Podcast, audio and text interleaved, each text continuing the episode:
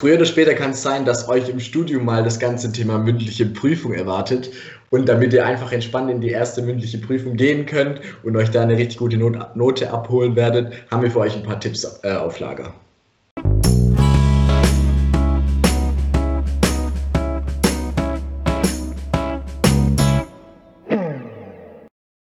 Jo Leute, herzlich willkommen bei Tipps auf Augenhöhe, der Podcast, in dem wir euch die Tipps für die Zeit nach der Schule und in der Uni geben, die wir uns damals gerne gewünscht hätten. Und wie ihr im Intro schon gehört habt, heute werden wir euch die passenden Tipps rund um das Thema mündliche Prüfung geben. Genau, ich fange mal an mit dem Tipp Nummer 1 und zwar, der heißt, kenne dein Gegenüber oder beziehungsweise kenne deinen Prüfer. Das heißt, wie genau ist der Prüfer gestrickt? Ist der jetzt eher detailverliebt? Das heißt, er fragt immer bis in das letzte Detail oder ist er, sage ich mal, eher oberflächenverliebt? Das heißt, er fragt eher viel, aber dafür nicht so detailliert. Dementsprechend könnt ihr natürlich auch direkt eure Lernweise anpassen. Das heißt, schaut ihr jetzt, dass ihr alles bis in das letzte Detail lernt oder auch nicht.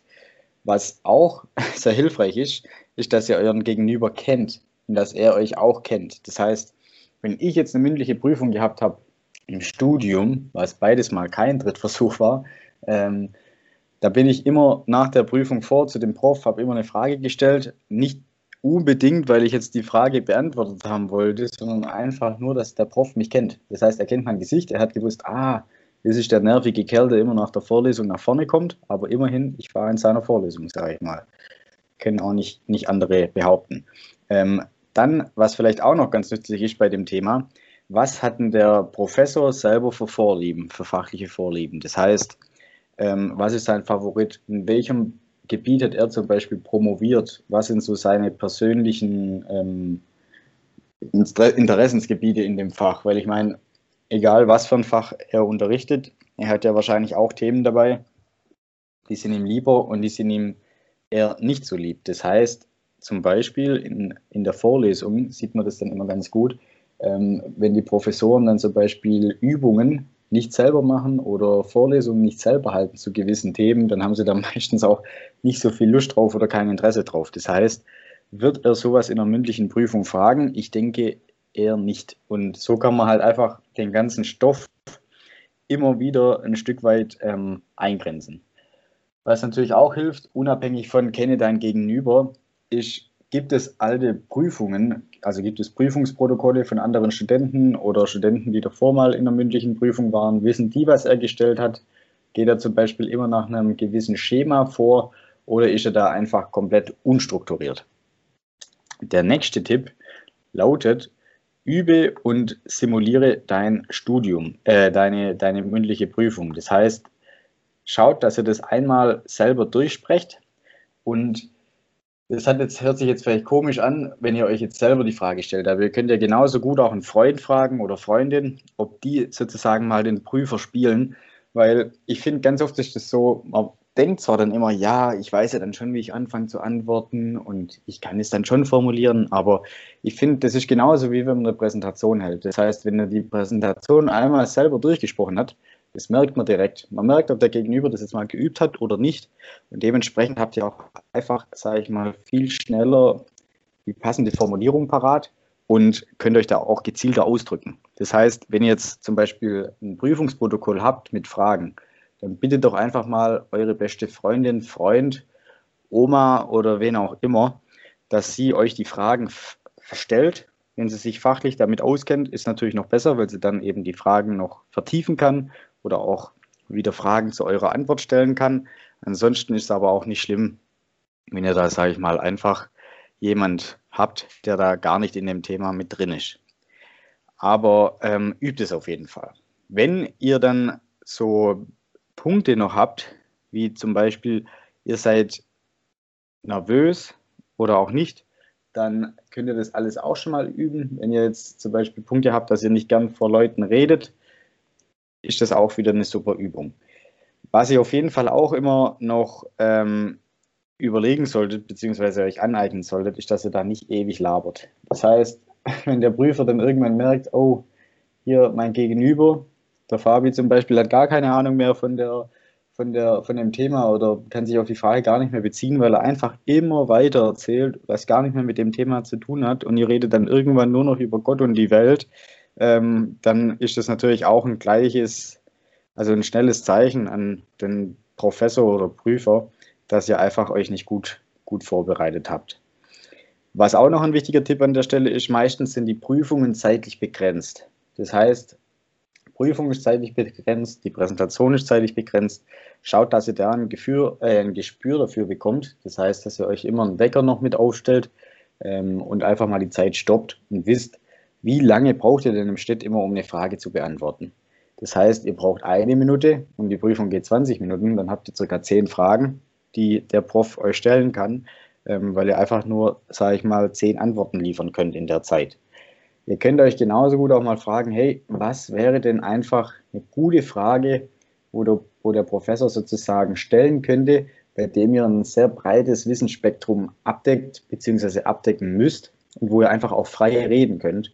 Und wenn ihr so eine Frage gefunden habt, dann überlegt euch das doch mal, ähm, wie ihr die dann am besten beantwortet. Und zwar so, dass ihr immer beim Fach bleibt, aber auch eben wieder möglichst viel Zeit stehlt, in Anführungszeichen, ähm, weil jede gestohlene Minute ist eine Minute, die ihr nicht weiter befragt werden könnt.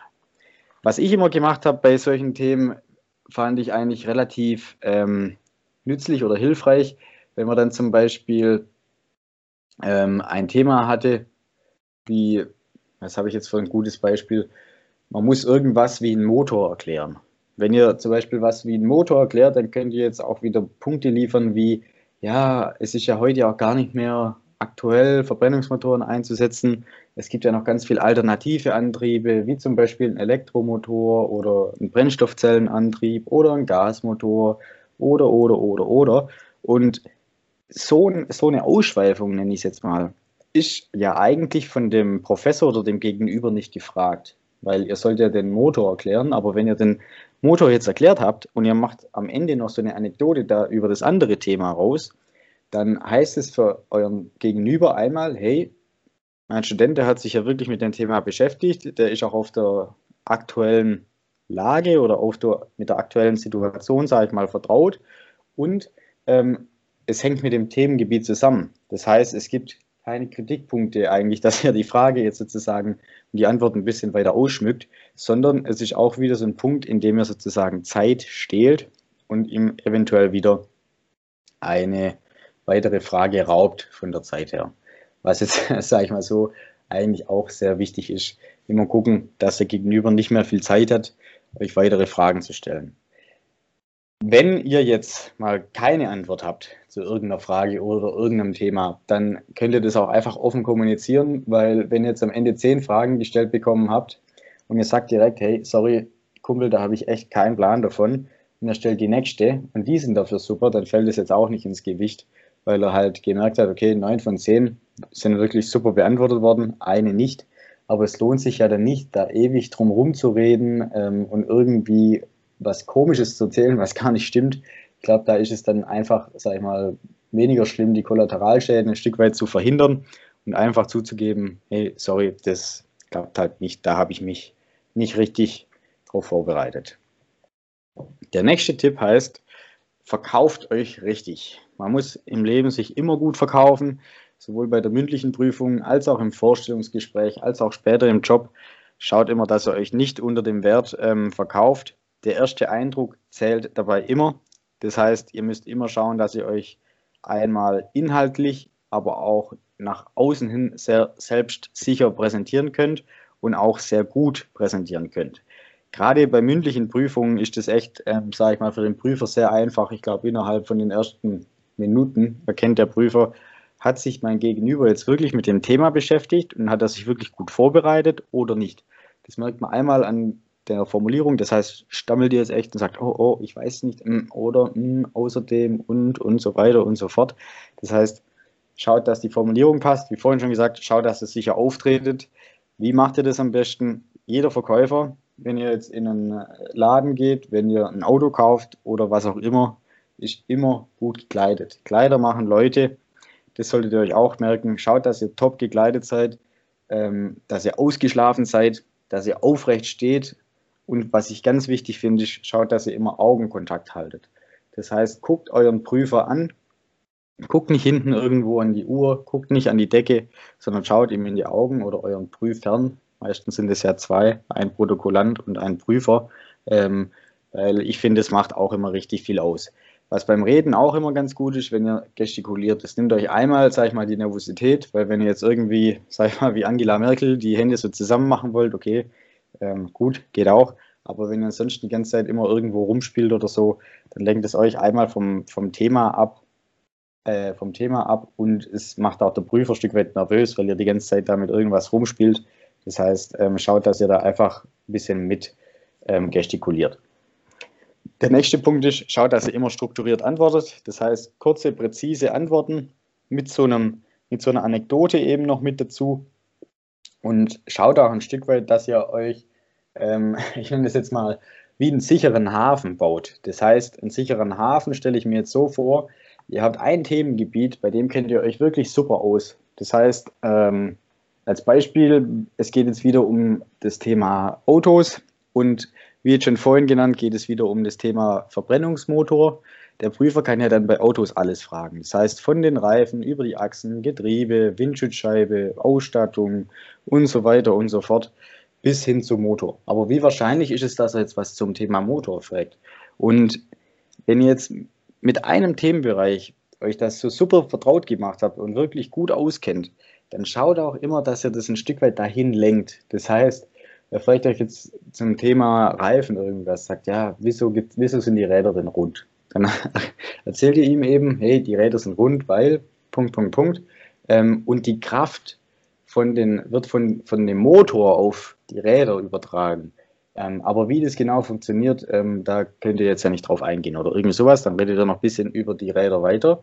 Und dann hat der Professor das Wort Motor gehört und ähm, ich finde, es weckt dann immer ein Stück weit im eigenen Gehirn oder bei dem, bei dem Gegenüber wieder so die, den Anreiz, nach dem Thema zu fragen, weil man das vielleicht davor gar nicht auf dem Schirm hatte. Davor habt ihr vielleicht von den Rädern gesprochen und der Karosserie und hat er gedacht, hm, okay, dann frage ich als nächstes Karosserie. Aber wenn ihr dann, sage ich mal, die Wörter gezielt verwendet und gezielt versucht, in eine Richtung zu lenken, dann klappt es meistens immer. Mit dem Thema kennt ihr, kennt ihr euch dann natürlich super aus könnt ihm alles erklären und der Eins steht nichts mehr im Wege. Das, was Tobi jetzt mega oft angedeutet hat, ist auch das, was ihr euch zunutze machen könnt, um einfach den Prof oder den Prüfer in eine spannende Situation zu werfen. Und zwar sollte das Ziel sein, dass die mündliche Prüfung im Prinzip nicht so eine Art Interview ist, sondern eher in Richtung Gespräch geht. Also der Unterschied natürlich zwischen Interview und Gespräch ist, dass der Ball öfters hin und her gegeben wird. Es sorgt automatisch dafür, dass euer Gegenüber mehr aufmerksam ist. Und ihr müsst euch vorstellen, oft seid ihr ja nicht die ersten oder die letzten Studenten, die zu dem Prüfer in die mündliche Prüfung gehen. Darum, wenn ihr da ein bisschen rausstechen könnt und einfach mal ein Gespräch zustande bringt und nicht immer ein reines Interview, dann wird es auf jeden Fall positiv vermerkt. Tobi hat es ja schon oft gesagt, wie ihr das Ganze machen könnt, ist, indem ihr einfach immer wieder so ein paar Stichwörter, ein paar Krümel fallen lasst an die der Prof jetzt anknüpfen kann. Zum Beispiel, wenn ihr sagt, hey, erklärt das Prinzip, dann erklärt ihr das Prinzip und dann sagt ihr vielleicht am Ende sowas wie, und das Krasse ist bei diesem Prinzip, dass es ja im Prinzip auch die genau gegenteilige Strategie gibt, die von Unternehmen auch erfolgreich ausgeführt wird. Dann hättet ihr zum Beispiel so einen Anknüpfungspunkt äh, an nächstes Thema, wo der Prof dann direkt anschließen kann. Wichtig ist auch hier, ihr müsst euch vorstellen, so ein Prüfer oder so ein Prof die machen das ja meistens nicht zum ersten Mal. Ich hatte einen Statistikprof, der hat gesagt, er kann bei der mündlichen Prüfung innerhalb von der ersten Frage sagen, ob der Student gut darauf vorbereitet ist oder nicht. Im Sinne von, wie krass beharrt er auf so leichten Themen. Darum, wenn ihr Zeit schinden wollt, dann schindet Zeit auf einem Level, wo es sinnvoll und vertretbar ist. Keine Message aufzublähen zu 30 Sekunden Messages wird schlecht auffallen darum ist es auch eigentlich nur so ein Talent, dass man sagt, hey, mit Redetalent und Dreistigkeit kann man überspielen, wenn man keine Ahnung hat. Aber ganz im Ernst, Leute, wie gesagt, diese Prüfer, die hören zig mündliche Prüfungen. Und die werden wissen, wenn jemand was aufbläht. Vor allem, die haben ja richtig Ahnung von diesem Fach. Das, was die euch beibringen, ist ja nur die Spitze von dem Eisberg, von dem, was die wissen. Und wenn ihr quasi die Spitze so aufbläht, als wäre es nicht nur ein Eisberg, sondern eine komplette Gletscher, dann werdet ihr auf jeden Fall auf die Schnauze fallen. Es kommt also einfach direkt in der mündlichen Prüfung raus, ob ihr fachliches Wissen habt und das Ganze in einem Gespräch verpacken könnt oder ob ihr einfach die ganze Zeit nur irgendwie dabei seid, nichtige Inhalte aufzublähen. Also Leute, darum geht gut vorbereitet in die Prüfung, beherzigt die Tipps, die wir euch gegeben haben und wir drücken euch natürlich alle Daumen, die wir haben für die ganzen mündlichen Prüfungen, die ihr vielleicht habt. Vielen Dank fürs Zuhören, Leute. Uns hat es wieder sehr viel Spaß gemacht. Falls ihr uns unterstützen wollt, dann teilt doch gerne die Folge mit euren Freunden, für die es interessant sein könnte. Und checkt mal gerne die Links in der Videobeschreibung ab. Da bekommt ihr einmal ein Hörbuch gratis und Amazon Prime. Es kostet für euch nicht mehr und ihr würdet uns damit unterstützen, was uns sehr freuen würde. Vergesst nicht, den Kanal zu abonnieren und wir hören uns beim nächsten Mal wieder. Bis dahin, macht's gut, Leute, und bis bald.